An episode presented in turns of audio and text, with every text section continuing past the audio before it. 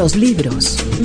El acontecer de la literatura, los autores y el mundo de las letras. Bienvenidos a este espacio por Radio Nacional de Colombia que se ocupa cada domingo a las 8 de la mañana y cada lunes a las 10 de la noche en repetición de esto que tanto nos gusta que es el mundo de la literatura, los autores, las letras, el mercado editorial, el fomento de la lectura, los libros se llama. Y, lo este que programa. más nos gusta, que son los libros para niños. Es verdad. este programa de hoy. Sí, sí, sí. Hoy tenemos un invitado muy especial de esa onda, español, madrileño para más señas, que además Margarita viene del mundo de la pedagogía y terminó convertido en autor de literatura infantil y juvenil. Pasando por el mundo editorial. Sí, realmente vamos a tener un programa muy agradable, como siempre, con James González en el Control Master y Margarita Valencia. Y Jaime Los buenos días, le doy, he llevado ya un minuto de programa. ¿Cómo anda usted? Buenos días. Buenos días, James. Así es.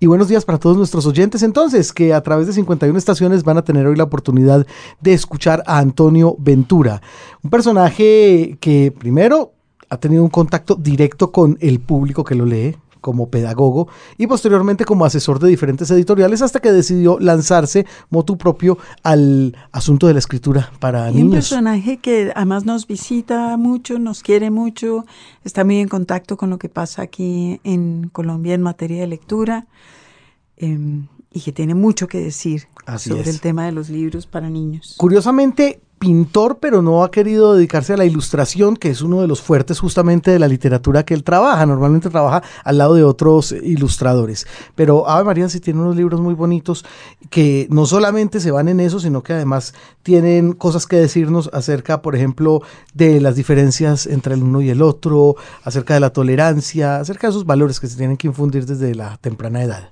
Así que entonces, Margarita, nos vamos hoy con Antonio Ventura en este espacio de los libros, después de la nota del editor. La nota del editor. Entre 2010 y 2014, el Ministerio de Cultura adquirió y produjo una colección de literatura para primera infancia y una serie infantil. Más de 10 millones de libros fueron entregados mayoritariamente a la Red Nacional de Bibliotecas Públicas y a las unidades de servicio del Instituto Colombiano de Bienestar Familiar, siguiendo una larga tradición de libros producidos por el Estado para mejorar los índices de lectura. Lo que resulta excepcional en este caso es la evaluación realizada que, según el comunicado, toma el año 2012 como línea de base y hace mediciones de seguimiento en 2013 y 2014, retomando la metodología desarrollada por Bookstart en el Reino Unido para medir el alcance de su inversión en libros para primera infancia. No es este el lugar para cuestionar el cuestionable afán del Ministerio de Cultura de determinar cuánto dinero se genera cuando se invierte en el programa estudiado porque lo que resulta fundamental es resaltar la iniciativa de hacerle seguimiento a los programas de promoción de lectura. Por fin prevalece la necesidad de garantizar el acceso a los libros sobre la idea, implícitamente aceptada por las decenas de programas editoriales promovidos y pagados por el Estado, de que el libro es un objeto mágico cuya sola existencia garantiza la felicidad. Así, comillas, el estudio muestra que el programa efectivamente genera un incremento del 9,5% en el porcentaje de niños que tiene acceso a libros en el lugar donde pasa la mayoría de su tiempo y que hay un 15% de aumento en la cercanía de los niños y las niñas a los libros. Fin de la cita. Todo parece indicar que soplan nuevos vientos en el ámbito institucional del libro colombiano. Así lo indica, por ejemplo, la metodología para explorar y medir el comportamiento lector que el CERLAC presentó en marzo de este año, y también el lema del reciente Festival de Libros para Niños y Jóvenes. Familia que lee unida va a la librería, lema que estuvo acompañado de varias actividades conducentes a reunir a lectores y libreros. Parece que por fin aterrizamos, un aterrizaje imprescindible si hemos de superar el atraso de más de 100 años que lastra la difusión de la lectura en Colombia. Un libro, un autor. Bueno, con la ratificación ya en persona de lo que habíamos dicho en la introducción, Margarita, que era un gusto tener a una persona dedicada a la literatura infantil y juvenil y a la ilustración, como todo el, el panorama completo. Con ese gusto recibimos aquí a Antonio Ventura. Antonio, bienvenido a los libros. Muchas gracias. Qué gusto realmente tenerlo por estos lares. Está usted aquí en Bogotá cumpliendo con una actividad, con un seminario.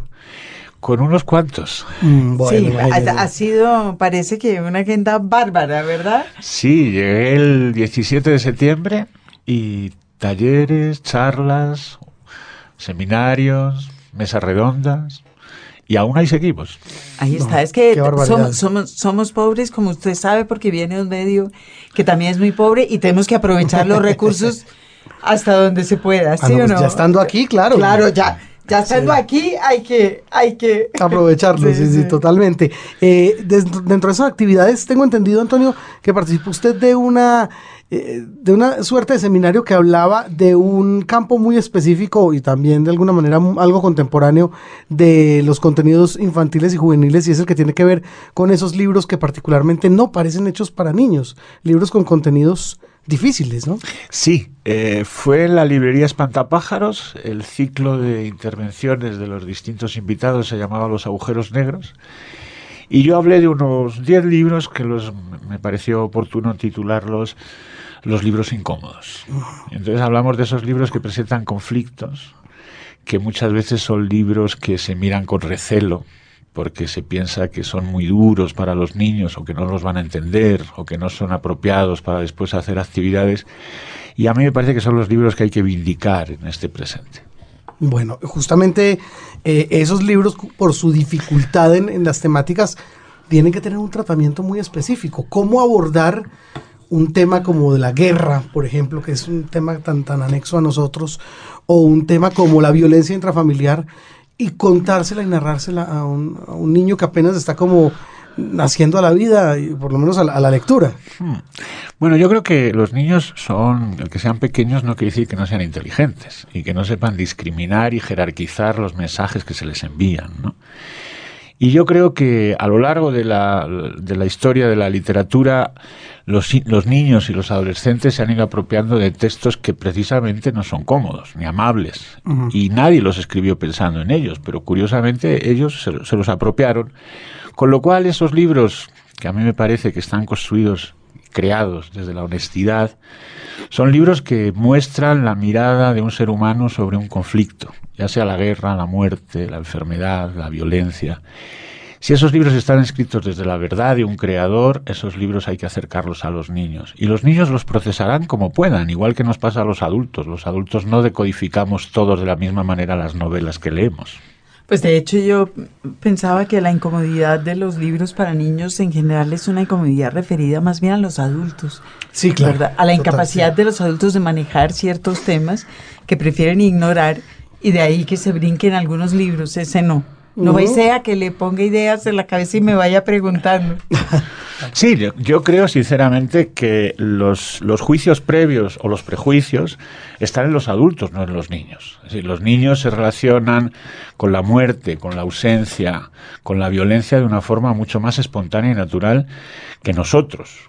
Porque sobre nosotros pesa toda la hipocresía que la sociedad a lo largo de los años nos ha ido inoculando, ¿no? El niño no, el niño se enfrenta a la obra con el disco duro vacío. Claro.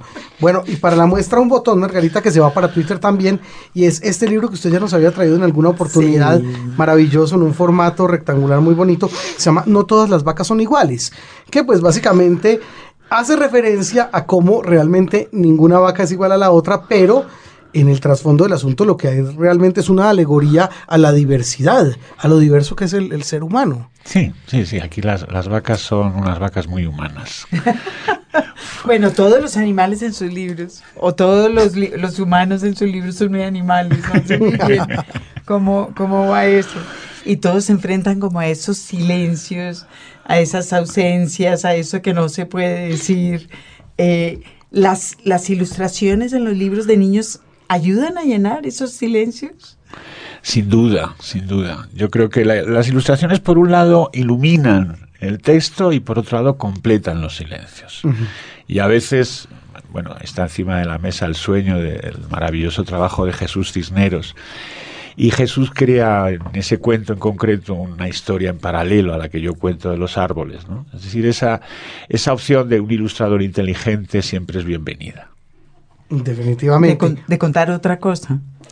claro. Sí, de trascender lo que es la peripecia concreta de la historia textual, porque si no sería redundante. Entonces, eh, digamos que hay un universo paralelográfico que enriquece la, la peripecia. Claro. La mayor parte de los escritores para niños o la mayor parte de las personas en el mundo hablan de los niños como un grupo homogéneo y en general desconocido. Pues uno a veces conoce a un niño a dos, pero los niños en bloque tienden a ser un universo homogéneo. Y yo pienso que usted, en cambio, es una de esas personas que tiene una experiencia de primera mano con los niños, de años y años en la docencia infantil. Fue por ahí por donde arrancó usted, ¿verdad? Sí, sin duda, sin duda. Eh, yo trabajé 20 años en la escuela pública, mm, de los cuales 18 de docencia directa.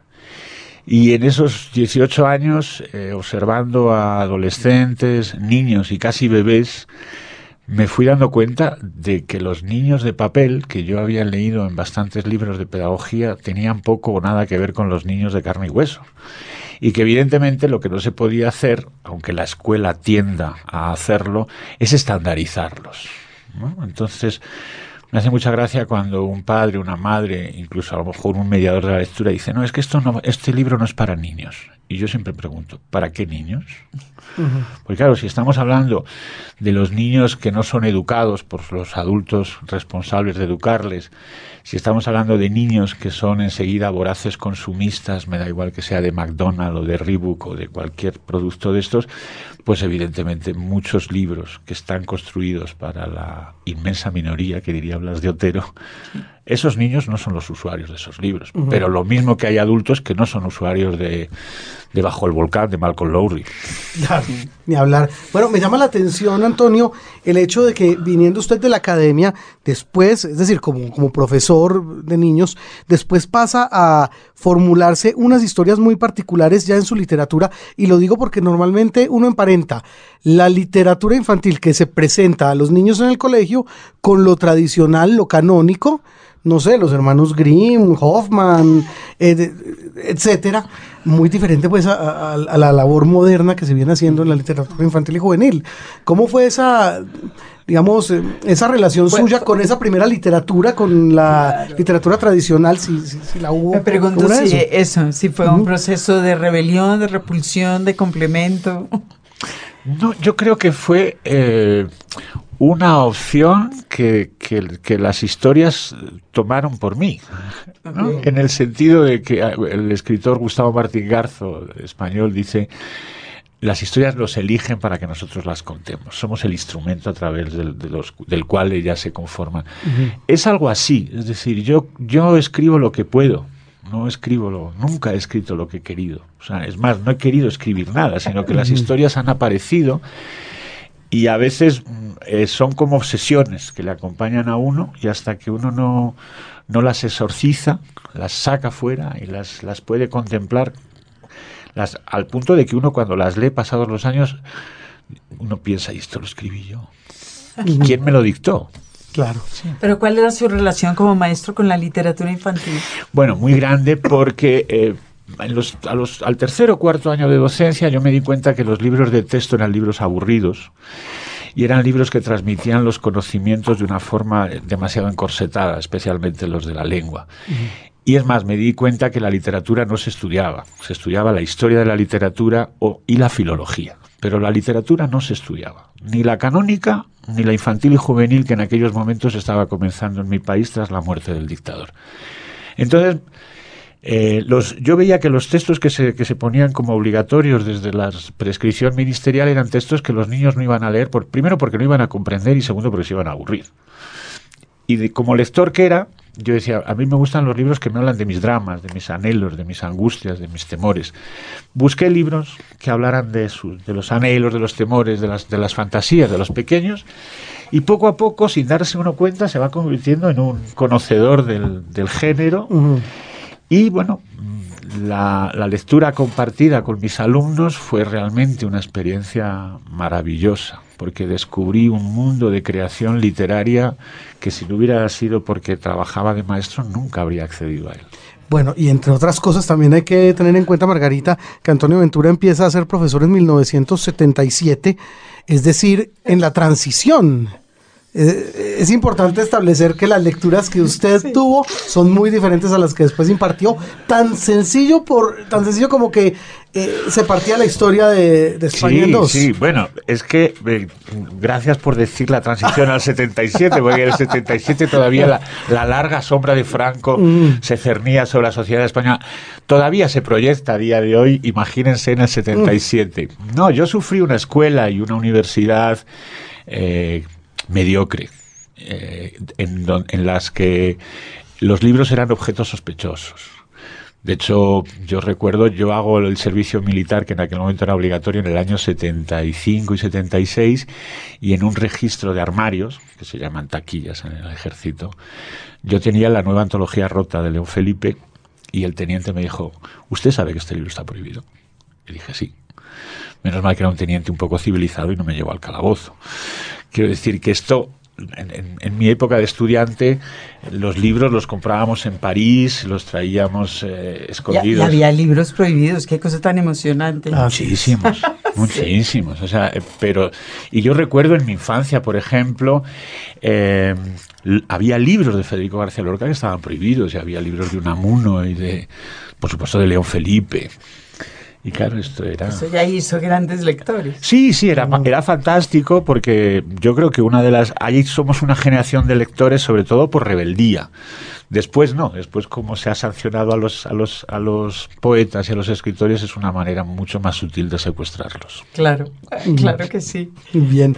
Eh, Aquí hemos hablado en diferentes ocasiones en los libros con muchos autores de literatura infantil y juvenil, de los cuales, digamos, recuerdo un par en particular por, por una razón, Gerardo Meneses y Triunfo Arciniegas, en el sentido que también vienen de, de ser académicos, también vienen de tener una experiencia importante con los niños en el aula y yo me preguntaba si esa experiencia a la vez también le ha ofrecido a Antonio Ventura, como a ellos, que nos lo dijeron aquí abiertamente, inspiración. Si el, alternar con los niños ha servido en, alguna, en algún momento para a la hora de crear.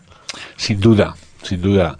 Si uno observa a los niños con ojos de niño, está permanentemente recibiendo presuntas historias, es decir, las respuestas que, los niños están dando permanentemente ante la vida son sorprendentes. Hay un cuento que se publicará el año próximo y que está ilustrado por una excelente ilustradora de Medellín, Alejandra Estrada. El libro se llama, el cuento se llama La caja de Elena. Y la caja de Elena eh, me permiten contar la anécdota, aunque me Pero por favor. Eh, yo estaba dando un curso el año pasado en Brasil eh, eh, y en una en, un, en uno de los de las sesiones de trabajo estábamos hablando de, de la fantasía de los niños y entonces una maestra madre dice les voy a contar una anécdota dice em, mi hija Elena que tiene cuatro años dice tiene una caja en la habitación en su habitación donde guarda todos los muñecos Dice, el otro día yo estaba ordenando su habitación y me estaba ayudando una mujer que viene dos días a la semana a ayudarme y la señora le dice a mi hija, Elena, ¿otra vez estás con la caja? Y si yo, como no, ella no respondía, me di la vuelta a ver qué pasaba. Y dice, y mi hija la estaba mirando y le dice, o sea que usted solo ve una caja. Y bueno, me acabas de regalar un cuento. Me acabas de regalar un cuento. Claro, yo volví a España con la idea, la tejí, la, quiero decir, la contextualicé y por supuesto la primera persona que ha leído ese cuento ha sido la mamá de Elena. Y además recuerdo que yo en ese momento estaba proyectando El mar, que es un texto de Jairo Buitrago ilustrado por, por, la propia Alejandra, y mi amiga Dolores Prades, que era la responsable del congreso, dice, Antonio, si ese cuento eres capaz de escribirlo, tendrá que ilustrarlo Alejandra Estrada. Y, ya, lo, resolvió. Y yo me pregunto, usted pasea por eh, Brasil, también por Portugal, España, América Latina, y, es que yo siento que el mundo de la literatura infantil ahí no tiene esos problemas de fronteras que tiene el mundo de la literatura adulta. Mucho menos, mucho menos, sobre todo en primeros lectores. Y ese, el vehículo en este caso es la ilustración. Es decir, en muchas ocasiones, por ejemplo, ahora mismo pienso, eh, dos excelentes libros que ha publicado la editorial Babel en castellano, en español, perdón, en Bogotá, que son eh, matador y cacería. este, excelentes textos. Pero claro, las dos propuestas gráficas de esos libros son tan maravillosas que ese, ha sido el vehículo por el que los libros han llegado acá. Por cierto, dos libros tan eficaces como necesarios para un país que está firmando la paz. Matador lo reseñamos aquí. Hicimos una lista también de, libros de libros incómodos, de libros difíciles. Sí. Y ese estaba ahí y con todos los méritos, obviamente. Claro. Como, como la mayoría de los libros incómodos en este país que son publicados por Babel. Le gusta publicar libros incómodos para niños. A Babel. Así es. Es, es un hecho. Y sobre la lengua infantil, en la década de los 70 había una inmensa y horrenda preocupación de las asociaciones de literatura infantil por homogeneizar la lengua, porque los niños aquí no entendían lo que decían los niños allá. Y es una preocupación que yo creo que ha amainado, que ya no nos importa decir, eh, no sé, coger, subir, tirar, lo que sea. Yo creo, al menos en, en, Latinoamérica, en los países en los que he estado, hay mucha más tolerancia hacia las diversidades lingüísticas, hacia las diversidades idiomáticas. En España no. En España, quizá porque todavía hay un cierto complejo de imperio y, hay, hay, hay, una cierta intolerancia, eh, especialmente en la escuela por ejemplo, eh, algunos grandes álbumes de, estoy pensando, de Fondo de Cultura Económica, sobre todo de Anthony Brown, que es un ilustrador muy conocido y muy mm. divulgado, les ha costado trabajo entrar en la escuela porque en vez de decir tirar se dice jalar. Entonces muchas maestras consideran que... Es más, en algún momento yo he vivido... Eh, eh, con una cierta presión por parte de la escuela, cuando era editor de Anaya, eh, o, a lo mejor no era de la escuela, ya el director comercial, no lo sé, eh, sobre eh, libros en donde los americanismos estaban muy presentes y se me, se me sugería la, la, aberración de traducirlos al castellano, al español castellano. Mm. Claro, o sea, María Teresa Andrueto, le quitamos esas, esos giros argentinos, pues hemos destruido su literatura sin embargo, se hace. Claro que se hace, pero siempre hay esa mirada. O sea, yo creo que eh, en general la sociedad, el inconsciente colectivo social, eh, crea un, un malentendido generalizado a lo largo de la historia sobre la infancia. Tú antes muy bien lo decías, cuando se, se, homogeniza la infancia y parecería que solo hubiera una infancia y que fuese siempre la misma, que no cambiase. Es decir, la sociedad puede cambiar en términos de tolerancia hacia los comportamientos adultos, pero sobre la infancia se sigue teniendo esa mirada que yo la llamo la madrastra pedagógica. ¿No? Entonces automáticamente esto no lo van a entender, no, esto no es para niños, no. Bueno, pues sería como, como si nosotros a, a Gabriel García Márquez, donde dice aguamanil, en España dijésemos lavabo, porque aguamanil en España no se utiliza. Claro, eh, a nadie se le ocurre. ¿no? Pero en el mundo infantil cabe, cabe esa perversión. y, si se les ocurre, Antonio, en, los congresos de la lengua he oído ponencias de personas que dicen que ojalá que una de las cosas grandiosas de la organización editorial hoy es que se va a homogeneizar el, el lenguaje y vamos a dejar de usar esas versiones aberradas de de los países eh, americanos. Yo creo que son eh, secuaces del capitalismo en el territorio de la globalización. Es decir, mm. yo siempre digo, no solamente se globaliza la economía, sino también la estupidez. Y en el ámbito de... Y la lengua antes que la economía y la estupidez.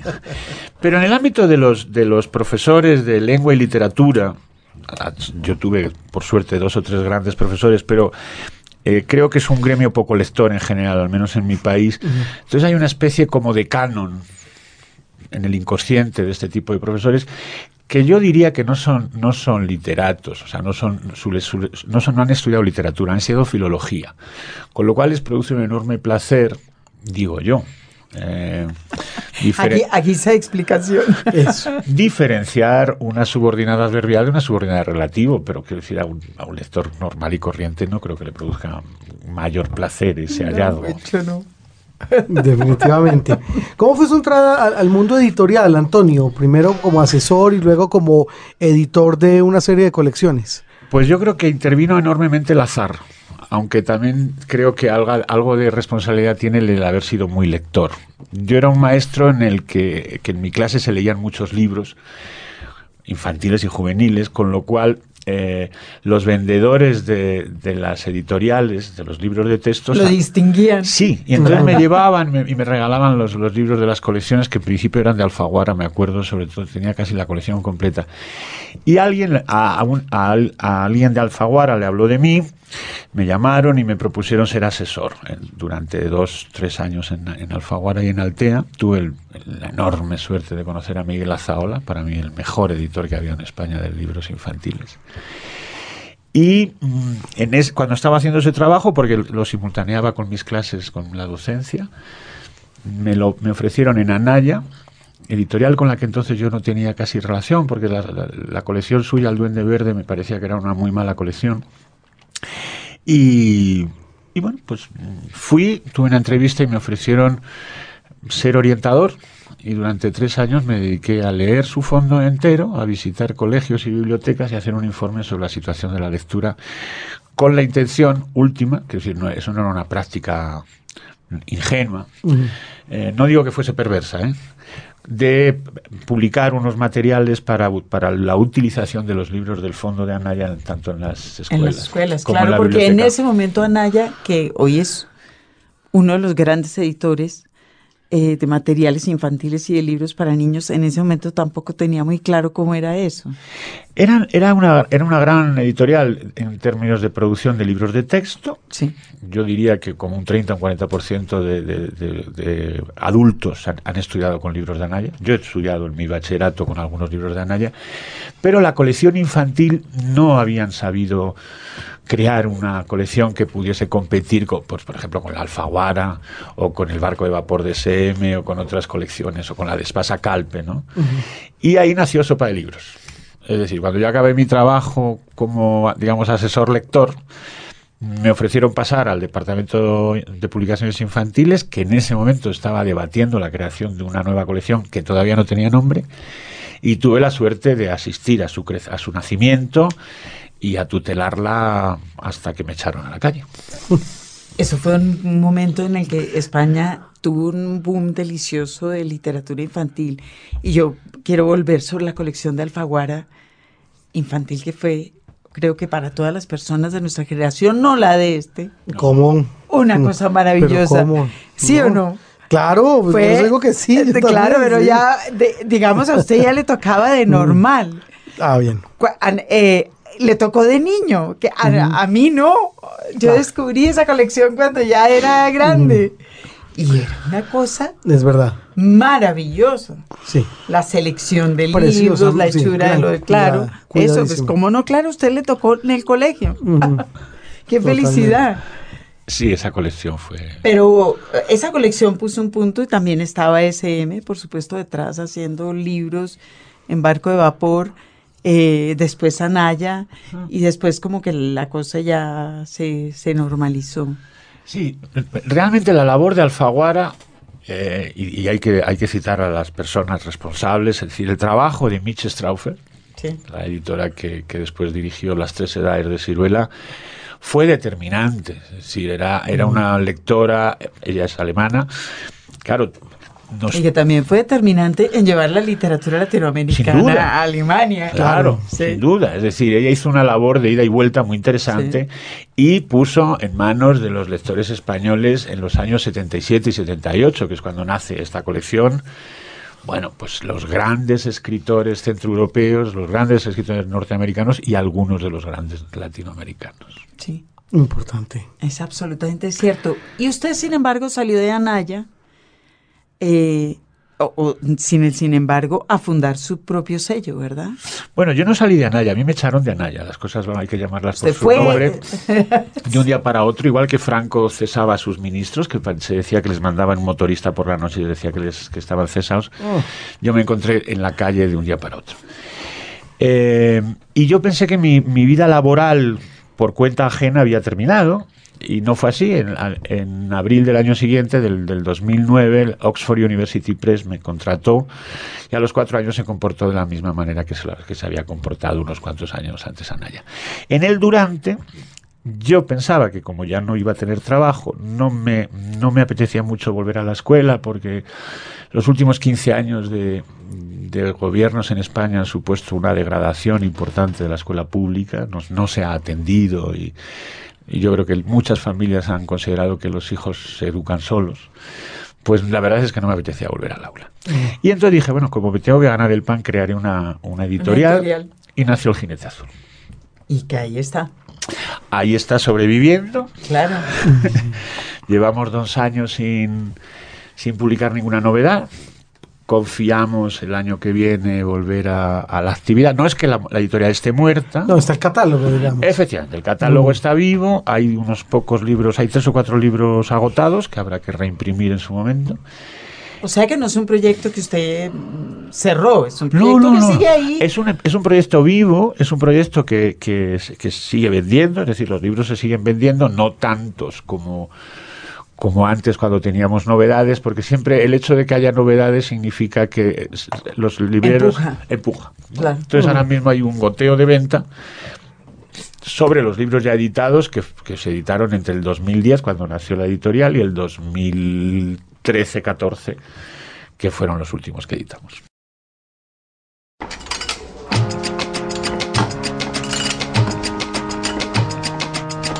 Así anda el mundo editorial.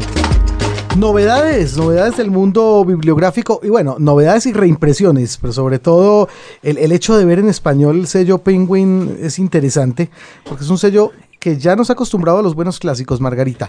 Y bueno, el clásico que usted trae además, eh, no sé cómo hizo, lo trajo en carretilla. Lo trae carretilla. Gordito ese Lo libro. trae carretilla porque Dios. estoy muy emocionada con, con ese, con Mm. la llegada de ese paquete y con el hecho de que eso esté pasando. Porque es que ese pingüino, ese pingüino sí es, sí le dice cosas a los, a los lectores, ¿verdad? Es- Sí. Le dice a uno cosas sobre la calidad de los libros, sobre los contenidos, sobre la, en fin. Y verlo en español por primera vez en la vida es algo que a mí me llenó de júbilo. Penguin Clásicos se llama ahora, la cintilla blanca, que antes decía Classics, ahora dice Clásicos. La lanzaron en mayo de este año.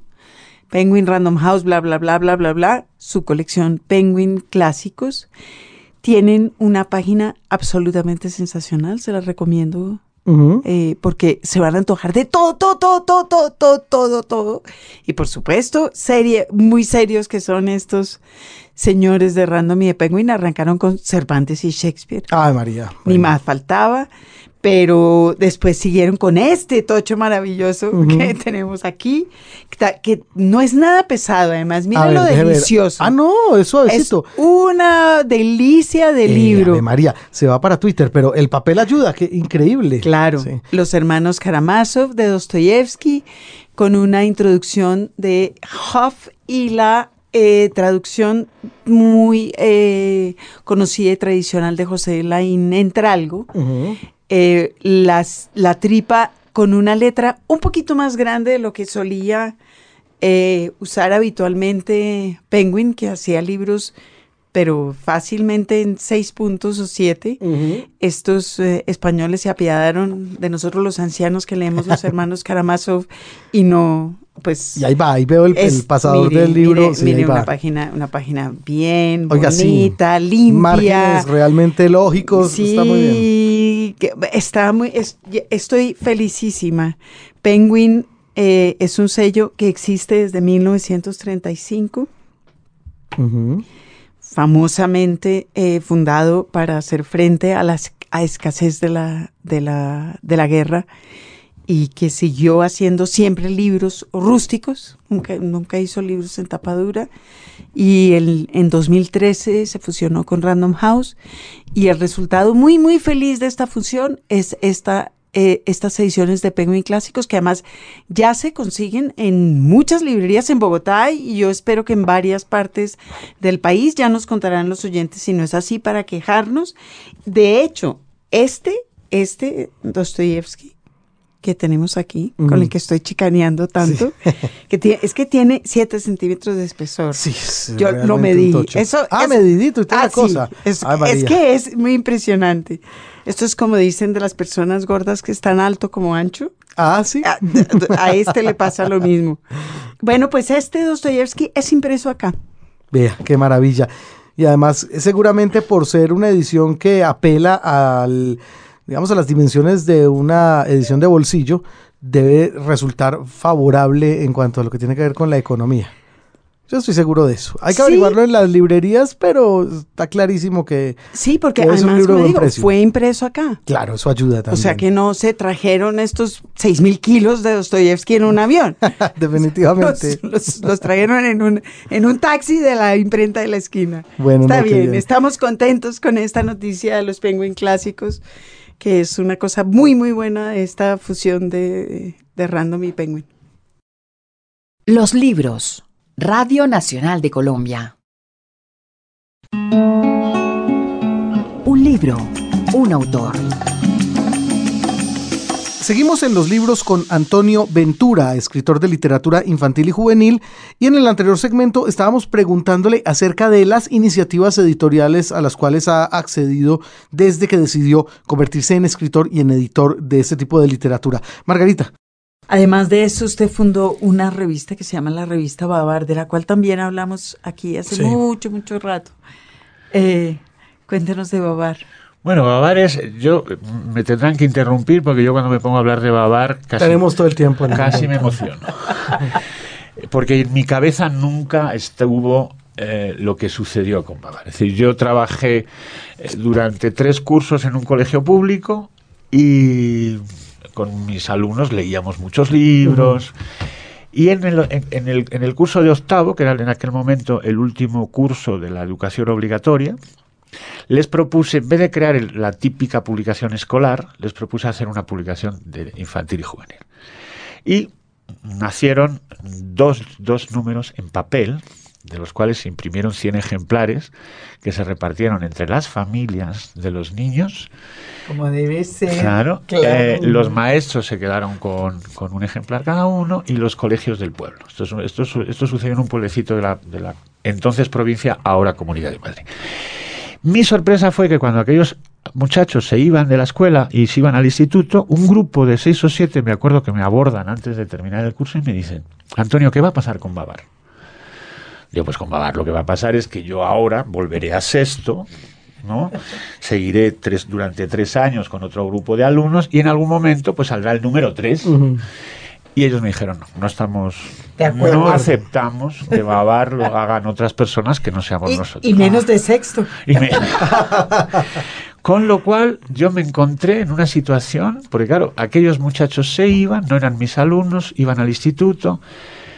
Bueno, de los 60 críos que, que, se, que acabaron la escuela, en un, en el, evidentemente a partir de ese momento se convirtió en una actividad voluntaria, pero como unos 40 y tantos siguieron, nos reuníamos un, un sábado al mes en el colegio. Mi casa se convirtió en, en la biblioteca de Babar porque todas las editoriales nos empezaban a mandar libros. Recuerdo además que un, biblioteca, un editor, un bibliotecario argentino, Roberto Sotelo, escribió entonces un artículo en la revista Click sobre la experiencia de Babar y eso supuso, nos empezaron a llegar cartas, porque en aquel momento no había internet. No, pero es que es una cosa sensacional, una revista surgida por azar de la iniciativa de los niños lectores, digamos. Sí, No, no, y sorprendente. Bueno, de hecho, llegamos a tener al número en, soporte papel, llegamos al 27 o el 28. Eh, todo eso está digitalizado y se pueden ver en la, en la página web. ¿no? En la página web, sí. Y en la página también la Universidad de Alicante en el portal Platero está digitalizado, porque ellos fueron los que digitalizaron todos los números, ahí se pueden ver. Y recuerdo que en los últimos cinco o seis años de, publicación de Babar, el eslogan era Salvemos Babar, porque siempre estábamos a punto de quebrar. Y los ilustradores españoles, los grandes ilustradores españoles, estoy hablando de Karma Solé, Asun Balzola, Arcadio Lobato, Ulises Wenzel, Miguel Calatayú, no quiero ser injusto, me dejaré alguno, nos hacían, una, hacían la cubierta gratis y era un original que encima regalaban no regalaban. De hecho, eso es, yo tengo solo un elefante, solo conservo un elefante. Y los muchachos, aquellos creadores de bar, todos tienen un elefante original, pues de uno de estos, de estos ilustradores, por supuesto, enmarcado en su casa. Claro.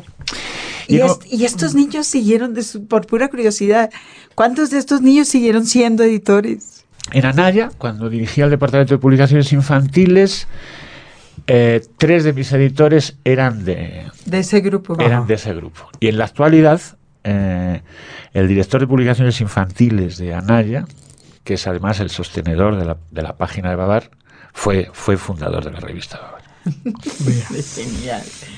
Cada cierto, bueno, está ahora en el formato internet que por supuesto tiene unas facilidades de actualización importantes, etcétera. Eh, ¿Tiene una periodicidad o, se han aprovechado del tema de Internet que permite estar cambiando contenidos? Se actualiza, se actualiza todas las semanas. Ah, muy bien. Una o dos veces se actualiza todas las semanas y luego se mantiene todo el fondo por secciones. Es un trabajo que realiza Pablo Cruz de forma excepcional. Mi relación ahora con Babar es una colaboración esporádica cuando hay algún libro que me parece especialmente significativo. Pero vamos, el grueso del trabajo lo realiza Pablo y hay muchos colaboradores ahora bueno, de Argentina, de Colombia, de Venezuela, estupendo. Es una cosa increíble. No contento con eso, después procedió a fundar otra revista, ¿verdad? Blog. sí, Blog. que es también muy interesante y que se también se puede descargar en la red. Están todos los números. Sí, están todos los números. Hay una diferencia sustancial entre Blog y, y Babar. ¿Cuál, ¿Cuál es? Sí, bueno, eh, Blog nace con la intención de crear, vamos, de hecho la revista se titula así, Revista de Arte y de Literatura Infantil. Y entonces el, espíritu, la idea central de, Blog era crear una revista que fuese para coleccionar. Una revista que fuese un libro. De hecho, es una, una revista que tiene 100 páginas siempre, máximo un 10% de publicidad y sobrevivió, pues son seis números, siete números, porque hubo un número cero novenal que sirvió para promoción. Íntegramente escrita en español y en inglés. Y bueno, claro, qué decir, si es, ustedes la pueden ver y realmente es una joya. Está muy bien, claro, tiene unas ilustraciones preciosas y además viene el, es el PDF, viene el formato de PDF con lo cual, digamos, también se imprime. ¿Esto viene en papel también? O... Fue en papel, mm. ahora, o sea, que decir, dejó de existir en su momento. Ah, muy bien. Es decir, yo convoqué a 16 profesionales de...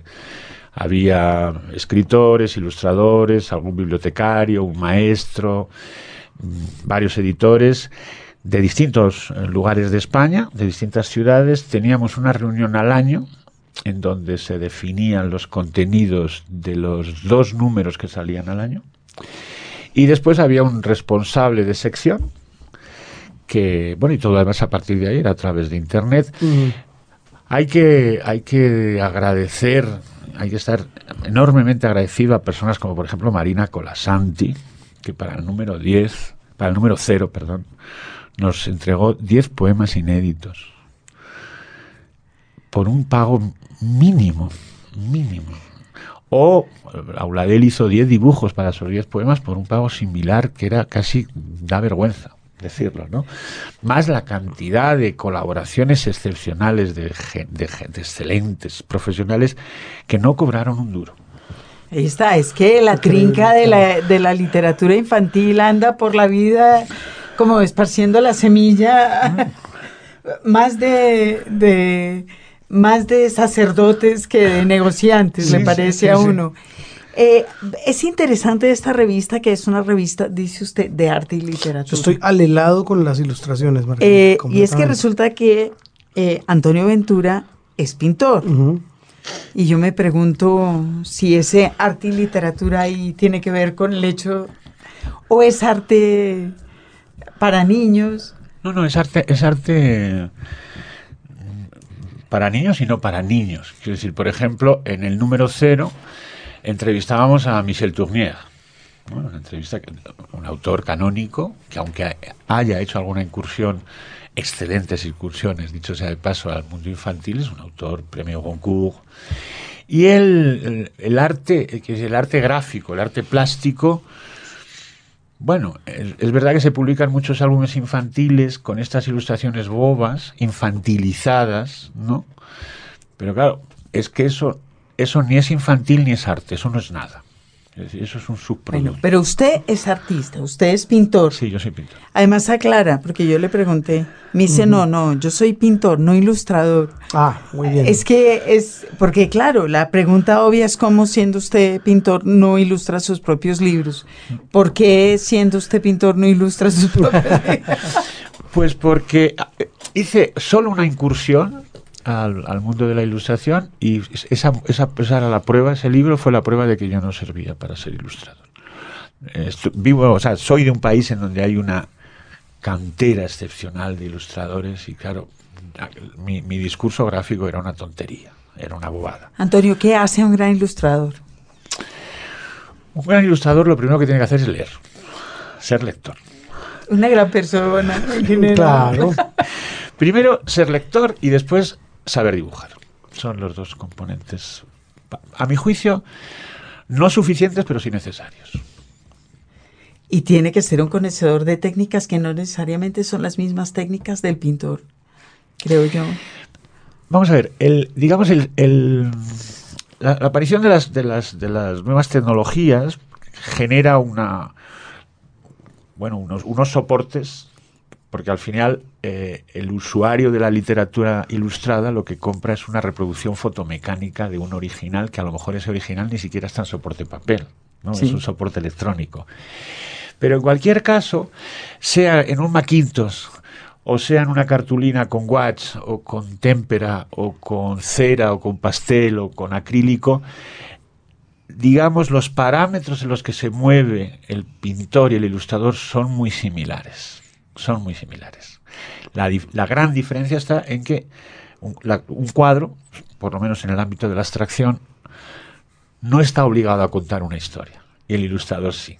El ilustrador. Claro, eso es lo que estaba pensando yo, porque habida cuenta de que el pintor plasma, digamos, una obra única, no necesariamente un libro acompañado por pinturas tiene que tener lo que podríamos llamar el acompañamiento gráfico, ¿no? Son dos cosas diferentes que pueden perfectamente eh, congeniar. ¿Lo ha intentado de esa manera tal vez? Que, que haya una pintura que hable por sí sola sin necesidad de estar acompañando un texto, como ocurre en casi todos los libros ilustrados. He participado en algunos libros con carácter internacional ilustrando, o sea, haciendo una, una sola ilustración sobre un texto sobre un texto canónico, ¿no? Eh, siempre de manera colectiva. He quedado satisfecho con la experiencia, pero realmente ha sido, no puedo, no tengo, sinceramente no tengo criterio para evaluar esa obra. Me siento satisfecho de estar presente en ella, en ellas, pero no, no, no me considero con el suficiente criterio como para... Tenemos aquí delante eh, una la, pues la colección de la cual usted habló ahorita, la colección de Michi Strausfeld que se llama Las Tres Edades, Las Tres Edades en la cual colección Antonio publicó un libro que se llama Trece horas, horas eh, con fotografías de Antonio. A ver. Bueno, fotógrafo, bien. No, bueno, una cosa es que que uno hace las fotografías de una novela de él y la directora de arte de la colección las acepta. Y otra cosa es que uno sea fotógrafo. ¿Eh? Ay, ay, pues seamos serios. ¿Y cómo, ¿Y cómo, fue que llegó ahí? ¿Cómo que fue que llegó a, a, a pensar que, que, usted querría fotografiar 13 horas? Bueno, esa novela tiene una... O sea, de, de hecho su título... Es decir, eh, 13 horas... Bueno, es un homenaje a Antonio Tabucchi, eh, la novela. Y la novela cuenta... El tiempo literario son 13 horas. Y es desde las 9 de la mañana que un joven español en la, en la ciudad de Madrid a, se baja de un autobús que está pasando el verano con su madre y su hermana en un pueblo de la sierra. A regañadientes. A regañadientes. Y ha quedado a las 12 del mediodía con su novia, que se supone que el día anterior ha regresado de Boston de un curso de inglés en la puerta del Casón del Buen Retiro él se baja en el autobús y va caminando desde donde le deja el autobús hasta el retiro, ella no aparece, él hace tiempo, estamos en, un, estamos en un momento en el que los móviles todavía no estaban a disposición de los jóvenes como ahora, él acude a una cabina de teléfono a llamar. Bueno, el caso es que él se ve obligado a pasar el domingo solo en Madrid. Deambula por la ciudad, camina y a las 10 de la noche vuelve a coger el autobús que le devuelve al pueblo. Yo, el itinerario que hizo, que, que hace este muchacho literariamente, yo lo he hecho varias veces en, la, en, la, real, en la realidad, en la ciudad de Madrid, y siempre lo, lo hacía con una máquina de fotos. Y tiré muchas fotografías de ese camino. ¿Por qué?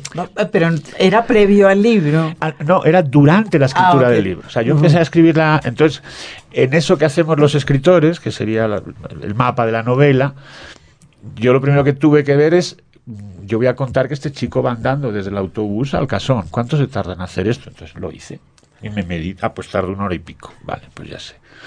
Entonces, pues claro, no puede, si, si tarda 10 minutos, no puedo decir, bueno, y me separo a tomar un café. Bueno, en 10 minutos uno, se uno no se para a tomar un café. ¿no? Entonces, ese itinerario que hice varias veces, y por ejemplo, yo el narrador describe pues cómo es la ciudad, cómo está vacía. Claro, atravesar la calle de las Huertas en el barrio de las Letras de Madrid a las 3 de la tarde, en mes de agosto, pues no hay nadie, pero hay que, hay que, pasar, hay que caminarlo, ¿no? Entonces, eh, de, esos, de esas muchas caminatas, al final me encontré con cerca de 100 fotografías.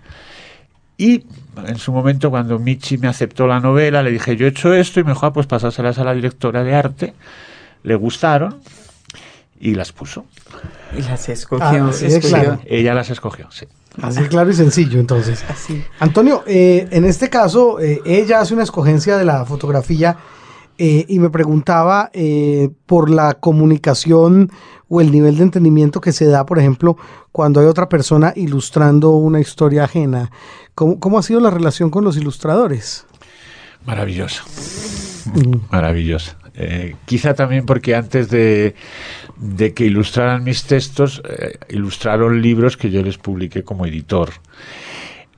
Quizá también por esa deformación que tengo, por, por el hecho de ser pintor, me acerco a su obra no sé si con más respeto o con más sensibilidad o con más criterio que se pueda dedicar o que se pueda acercar a un editor convencional, pero se ha producido siempre una gran complicidad con los ilustradores al punto de que lo normal es que cuando yo les he pasado a los ilustradores que les he pasado un cuento yo me atrevo a decir que el 90% han aceptado y los libros están en la calle. Pues mm. esa era una pregunta que yo me hacía. ¿Usted piensa en los el ilustrador que quisiera que ilustrara su libro eh, antes? Sí, sí, sí. y, lo, y lo aborda. Es que todos los libros de Antonio, por lo menos todos los que tenemos aquí, que, que son muchísimos, no tenemos unos pocos acá, tienen ilustradores diferentes y con estilos muy, muy diferentes y además muy, eh, muy definitivos, muy reconocibles. Tenemos uno eh, ilustrado por Carmen Segovia, uno ilustrado por Pablo Amargo, que fue el cual hablamos hace unos programas acá, otro por Jesús Cisneros, eh, otro por, estaba pensando quién ilustró el de Marta, el que acaba de sacar Babar de todas las cosas que nos gustan. Es que no. Ah, eh, que la protagonista se llama Marta. Que la pues no. Ah. El narrador empieza diciendo me gusta salir con Marta, las, todas las cosas que me gustan se ah, llaman. Noemi Villamuza. Ok. Bueno, que también tiene otro. Entonces me, me, preguntaba eh, eh, eso. ¿Usted los escoge pensando en su texto, pensando en su trabajo previo como editor? Lo que me sucede es que cuando escribo un cuento, en general, eh, lo que al leerlo me lo imagino ilustrado por alguien. Y lo que hago es llamar a ese alguien. y normalmente les decía, me han contestado que sí. Que sí. Entonces, armamos el proyecto y cuando lo enviamos al editor ya va junto. todos los cuentos míos que hay publicados todos han sido, la elección del ilustrador ha sido mía. todavía no, sé cómo es la experiencia de enviar un cuento a un editor y que ese editor busque un ilustrador. Y sin embargo usted hacía eso como mm. editor. Sí, por supuesto. Perdón por la... no lo considero intolerancia, ¿eh? Pero, no, no, no. No, pero a mí me parece que, bueno, en gran medida una colección, una editorial y sobre todo las independientes son obra de un editor. ¿no? Es decir, el editor bueno, pues eh, cómo piensa el libro, cómo, el formato, el, tipo de papel, la tipografía, todo eso son elementos. Y bueno, creo que después he sido profundamente respetuoso con el trabajo tanto de los escritores como de los ilustradores, pero sí, o sea, me parece que ese es un trabajo que tiene que hacer el editor. Excepto en mi caso. Bueno. Ahí está.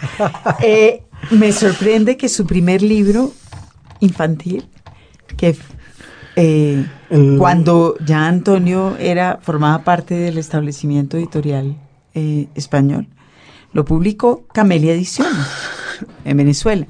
Ah, eso fue un azar.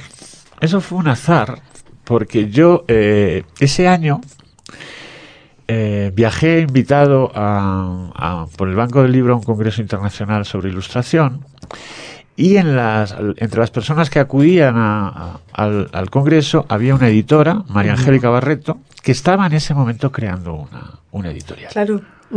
Y entonces yo recuerdo que yo llevaba varios libros, había metido en la maleta varios libros para regalar a la gente que conociese, y yo le regalé un libro de que es un texto de Gustavo Martín Garzo, creo recordar que se llama El Pozo del Alma, que iba ilustrado por Pablo Amargo. Entonces ella dijo, qué ilustraciones más maravillosas. Y yo le dije, pues yo tengo un cuento escrito, ilustrado por este ilustrador, que en ese momento estaba compitiendo al premio Lazarillo.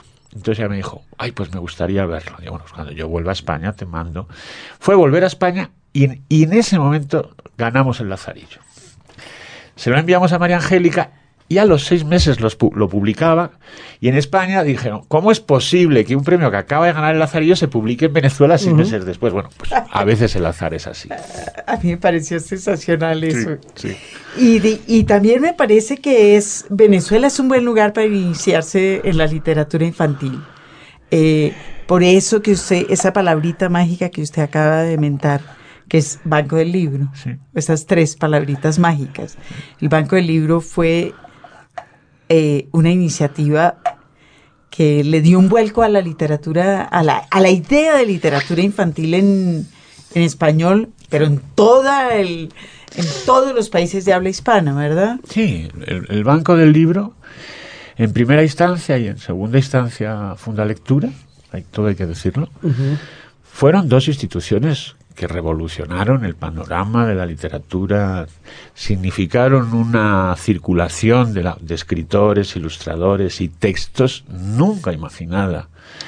El Banco del Libro, yo recuerdo en aquellos momentos, y, su, y la editorial que emana del banco, Ecaré, yo, yo recuerdo pues eso, el trabajo de eh, Verónica Uribe y Carmen Diana de Arden, pues es un trabajo que, ha formado a un Yo tengo un libro eh, publicado en Ecaré que, cuya editora fue Verónica Uribe y fue realmente una, experiencia maravillosa. Como, maravillosa. Como, un Oscar de la... Sí, sí, sí. Y además, en alguna medida, ese libro, ilustrado por Ángela Lago, además, además yo, yo tengo que agradecérselo a Ecaré, porque en, en ese viaje en ese o en otro viaje, en un segundo viaje creo, no, en ese viaje, en ese viaje invitado al Congreso, conocí a Ángela Lago, nos hicimos muy amigos, y cuando yo regreso a España y escribo eh, Lucas y el Ruiseñor, pienso, este libro lo tendría que ilustrar Ángela Lago. Se lo mandé y me dijo, sí, sí, Antonio, por supuesto. Claro. Y Karen, encantado de publicarlo. Claro. Y en ese momento, por ejemplo, Pablo Amargo no puso ninguna objeción a que su libro fuera publicado en Venezuela y no en... Pues no, porque es más, creo que eh, Pablo Amargo en aquel momento debería tener uno o dos libros publicados, nada más, porque era, muy jovencito, y yo se los había, el que se los había publicado era yo. Ok, no, podía objetar. No, sí, podía objetar, pero nos pareció maravilloso a los dos, porque además no solamente nos publicaban el libro, sino que nos invitaron una semana a Caracas. muy buen plan. Claro, fue maravilloso. Delicioso. Eh, hubo ese triángulo de las Bermudas de la literatura infantil en un momento maravilloso que fue la Fundación Germán Sánchez Ruy Pérez en España, Funda Lectura en Colombia y el Banco del Libro en, Venezuela, eh, que además extendieron sus tentáculos. Ahorita Care existe en, Chile, sobrevivió en Chile y sigue muy viva desde allá.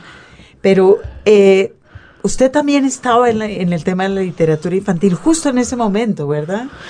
Pues sí, porque yo era, yo era editor de la editorial Anaya en esa época, no toda, pero gran parte. Y claro, la, Fundación Germán Sánchez Ruy Pérez era una institución que emanaba de la editorial Anaya. De hecho, Germán Sánchez Ruy Pérez era el dueño de la editorial Anaya. Decir, creó esa, esa institución con su nombre, que fue una referencia, nació a imitación del el Banco del Libro y de Funda Lectura. El trabajo que hizo Antonio Basanta, que fue en su momento también director general de publicaciones de Anaya, fue excepcional. Es decir, los cursos, los encuentros y los seminarios que organizaba la Fundación en Salamanca sirvieron para y, que... Y en Peñaranda de Bracamonte. Sí, lo, en Peñaranda de Bracamonte, que era, es el, la, era la sede. ese pueblecito de Salamanca eh, tuvo la suerte de que en él naciese Germán y de que Germán se enriqueciese siendo un editor. Bueno, mucho más que un editor porque ya tenía un montón de empresas. Pero bueno, él, y de esto le honra, creó una casa de la cultura en un pueblecito de nada, en el páramo castellano, que claro, probablemente era la mejor casa de cultura de todos los pueblos de España. Porque uno llegaba allí y, y era unas instalaciones, una, un fondo bibliográfico o, o, o, de biblioteca que era impensable en cualquier otro pueblo de España. Pero además con el delirio uh -huh. divertidísimo de tratar de averiguar genuinamente de qué manera la lectura incidía en la vida de las personas, que era algo que hasta ese momento nadie se había molestado en, en medir o en, o, o, en ver cómo funcionaba, como que todo el mundo lo decía porque era bonito. Pero yo creo que la fundación fue la primera que dijo, pues vamos a ver qué es lo que pasa sí. con la calidad de vida y la lectura.